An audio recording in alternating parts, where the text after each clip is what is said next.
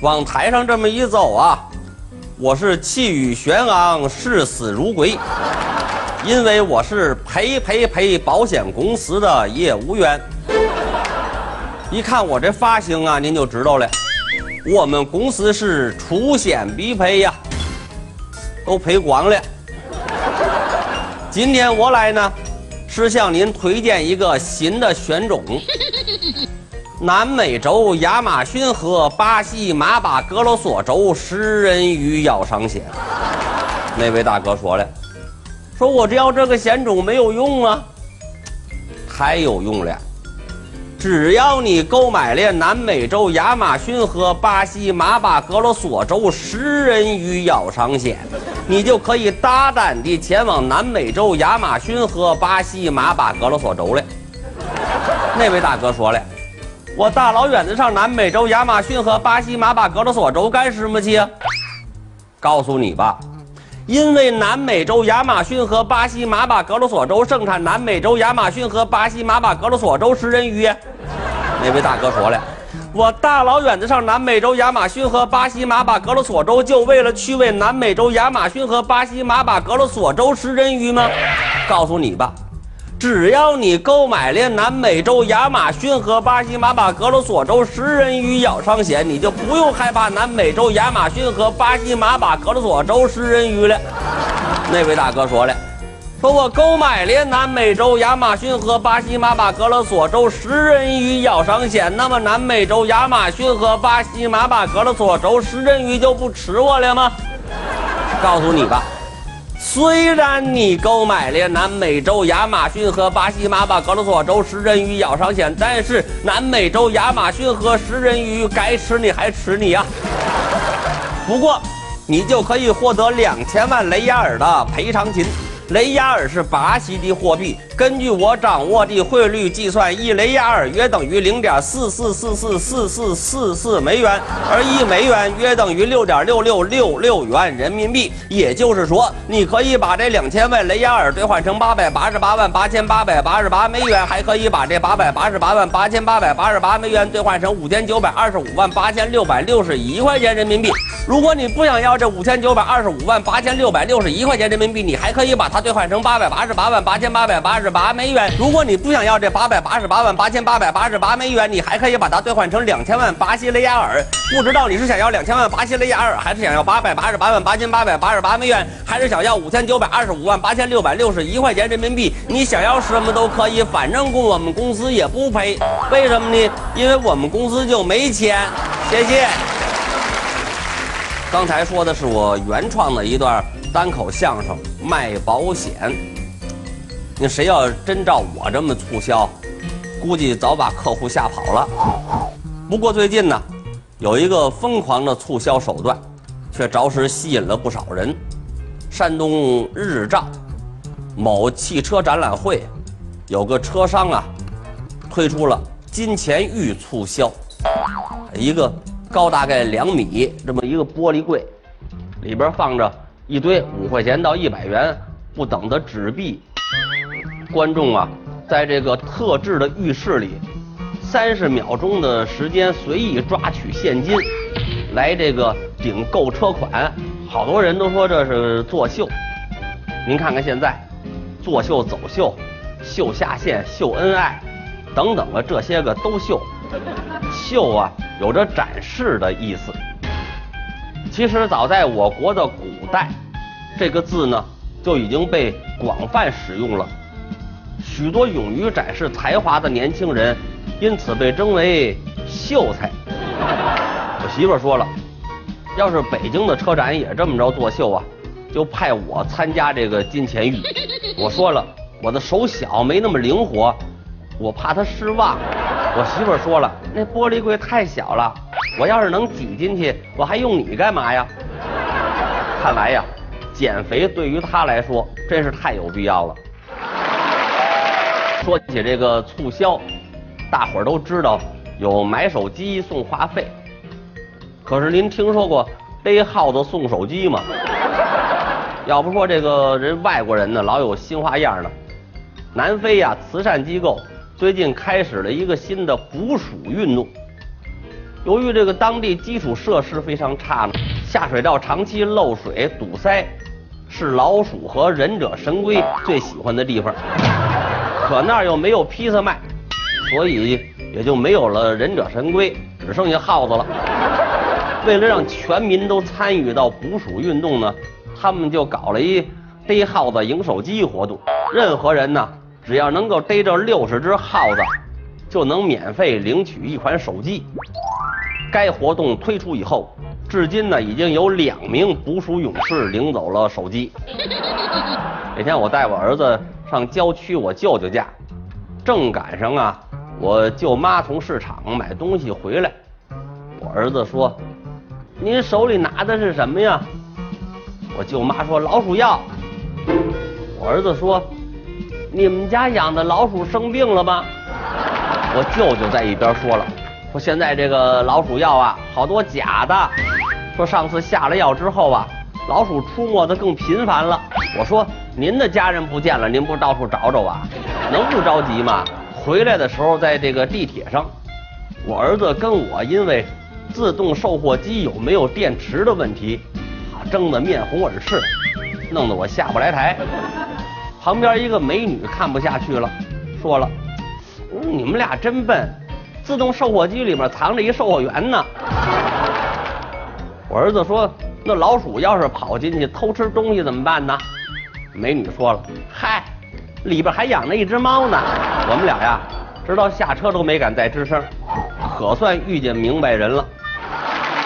说人呐爱听好话，如今就连米饭都爱听好话，您信不信？最近呢，广州华城小学的学生呢在做一种米饭实验，对着一锅米饭说这些个赞美之词，另一锅呢则用力的责骂，还有一锅米饭呢躺在冰箱里，从来没有让人理睬，结果呀。听了赞美的米饭呢，会发出这个香气；被骂的米饭就变黑发臭；没人理的那个米饭呢更糟糕，流脏水儿。实验得到了量子物理学的佐证，米饭尚且如此，你说何况是孩子呢？我媳妇儿就说人家的这项试验不准，她说了，说方清平，我要是夸你呢。你就蹬鼻子上脸，我要是骂你呢，你就老老实实收敛一点；我要是不搭理你呢，你就整天夹着尾巴做人，小心翼翼的，生怕出错。我说，确实是我有问题，今后我要向米饭学习，我以他为榜样。我希望你也多夸夸我吧。我媳妇说了，你以米饭为榜样还差不多，因为你长得就跟个饭团子似的。那天呀。我媳妇儿问我儿子：“孩子，是妈妈好还是爸爸好啊？”我儿子多会来事儿啊，他不愿意得罪人，说了：“嗯，你你们两个都好。”我媳妇儿不依不饶，接着问：“那谁好的多一点呢？”我儿子想半天，回答了：“不比不知道，是骡子是马，拉出来溜溜就知道了。”结果被我媳妇臭骂了一顿，几天都没吃过一顿饱饭不说呀，我凑上去一闻呢，身上还真有臭味儿了。我说了，人家这个实验还真灵，被骂了以后还真是变臭了。我儿子说了，那是我这几天没心情洗澡了。我赶紧夸他几句，哎呦，我真羡慕你，你看你这么年轻就有一好爸爸。我儿子说了。您这是夸我呢，还是夸您自己呢？我媳妇儿在一边说了：“方清平，我不是看不起你，我是压根就懒得理你。有时候啊，说好话也容易让人多想。前些日子我舅舅住院了，我上医院看他去，他说了：说方清平，你给我说实话，我是不是活不了几天了？我说谁说的呀？”您别胡思乱想啊！看您这个红光满面，过不了几天就出院了。我舅舅说：“你别骗我了，我都知道了。昨天呢，主治医生来查房的时候，我看报纸，他莫名其妙的对我说：‘哟，还在看连载的呀？’一听他这么说，吓得我都不敢跟他提电视连续剧的事儿了。我舅舅出院结账的时候，我一看账单我立马就变脸了。我说怎么还有上网费呀？这不明摆着骗我吗？医生说了，您别误会，情况是这样的，给他动手术的时候啊，他肚子里有个东西，我们这里的人呢都没有见过。临时呢去门口的网吧百度了一下，晚上送我舅舅回家的时候啊，路过一片墓地，我有点紧张。这时候我看见路边有一卖水果的大嫂，想跟大嫂说句话，缓解一下紧张的情绪。我过去了，我说大嫂，您这苹果好吃吗？大嫂说了，酸甜酸甜的，我生前可爱吃了。这分明是撞见鬼了，当时我就吓昏过去了。过挺长时间，我才慢慢苏醒过来。大嫂接着跟我说话：“我生前呐爱吃这苹果，生完孩子之后就不爱吃了。感情生孩子。”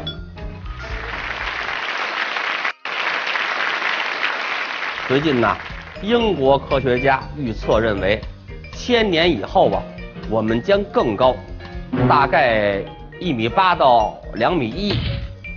将有更长的手臂和手指头，以更好的使用电子设备，有更大的眼睛和更小的嘴，交流呢将通过表情和眼神实现。由于这个臭氧层损耗啊，这个过量的阳光照射呢，可能导致皮肤松弛，丑的不忍直视，都跟那个沙皮狗似的。我觉着我这模样挺好。不希望变成千年以后的那个模样。我现在这眼睛就不小了，嘴的大小也合适。要是眼睛再大点儿，那这脸上就看不见别的了。那时候啊，我们这个栏目也别叫脱口而出了，就改叫挤眉瞪眼算了。那天我儿子问我：“爸爸，我也能长成跟您一样大的大人吗？”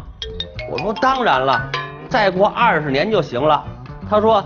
那时候我就可以用不着什么事儿都先问我妈，我可以想干什么就干什么了吧？我叹了口气说了：“儿子，连爸爸我都没长到那份上呢。”我儿子说：“那您什么时候能到想干什么就干什么那份上？”我含着眼泪看看墙上的月份牌，深沉地说：“再等一千年吧。”其实我认为。一千年以后，人类长成什么样啊？跟从小的培养有着密不可分的关系。很多人都说我长得就不像个地球人，那就是因为我打小就没有走入到一个正常人类的成长轨迹。不信呢，我说说我童年的故事，为人类的下一代以示警醒，千万以方清平引以为戒。我们小时候啊，知识面窄。老师只能给我们出这个作文题，我的某某某，要不然就写一件好事。一写这个题目麻烦了，全班百分之八十的同学都得看见老太太过马路。现在这些老太太都会自己过马路，有那勇敢的，车开得越快越往前冲，反正你不敢撞我。我们小时候那老太太老是拄着棍在那儿等着。等着我们给搀过去，扶过去还不回家查户口。你叫什么名字呀？我们还不跟老太太说实话，还骗她。我叫红领巾。小时候我学的最差的就是语文，连造句都不会。老师让用陆陆续续造句，我造的句子是晚上六点。我爸爸陆陆续续回家了。老师说：“你们家乱不乱呢？” 爸爸们还不集体归队，还陆陆续续回家。你妈得热几回饭呢？我那时候造句老离不开我爸爸，我们家就他一人挣钱呢。老师让用“感谢”这词造句，我造的句子是。我感谢我爸爸给我写作业，把我爸爸点了。老师让用原来造句，我造的句子是：原来他是我爸爸。合着刚弄明白，写作文更差了。小学二年级，老师让写我的某某某，我呢拍马屁，写我的老师。头一句，我的老师是一张瓜子脸，这瓜呢，我少写一勾，少写一点儿。我们老师一看，我的老师是一张爪子脸，爪子脸什么德行啊？接着往下看吧。午夜十二点，我来到老师家门口。你说这孩子三更半夜上老师家干嘛去？也不知道抽什么风。看见老师家的窗口还闪烁着烛光。我们老师是节电标兵。老师连夜为我们批改作业。我们小学这点作业其实啊。半个小时全改完了，我们老师手慢，得改到夜里。望着老师鬓间的白发，我的眼睛湿润了。那年我们老师才二十一，少白头。老师忍着病痛，批改完最后一本作业，欣慰的合上了眼睛，永远的离开了我们。春蚕到死丝方尽，蜡炬成灰泪始干。我们一定继承老师的遗志，长大了都做人民教师。我 长大了都当老师，你上哪儿招生去啊？我们小时候只能写这作文，小学三年级嘛，又让写我的某某某，不敢写老师了，怕惹祸呀，写我的姥姥。我的姥姥已经去世了，我衷心的祝福他老人家福如东海，寿比南山。都死了还寿比南山呢？零分。小学四年级还写我的某某某，我琢磨这回我一定写好的，再也不能得零分了。我的作文题目是我的战友邱少云。老师说你也得认识人家呀。连我都没见过邱少云同志，零分。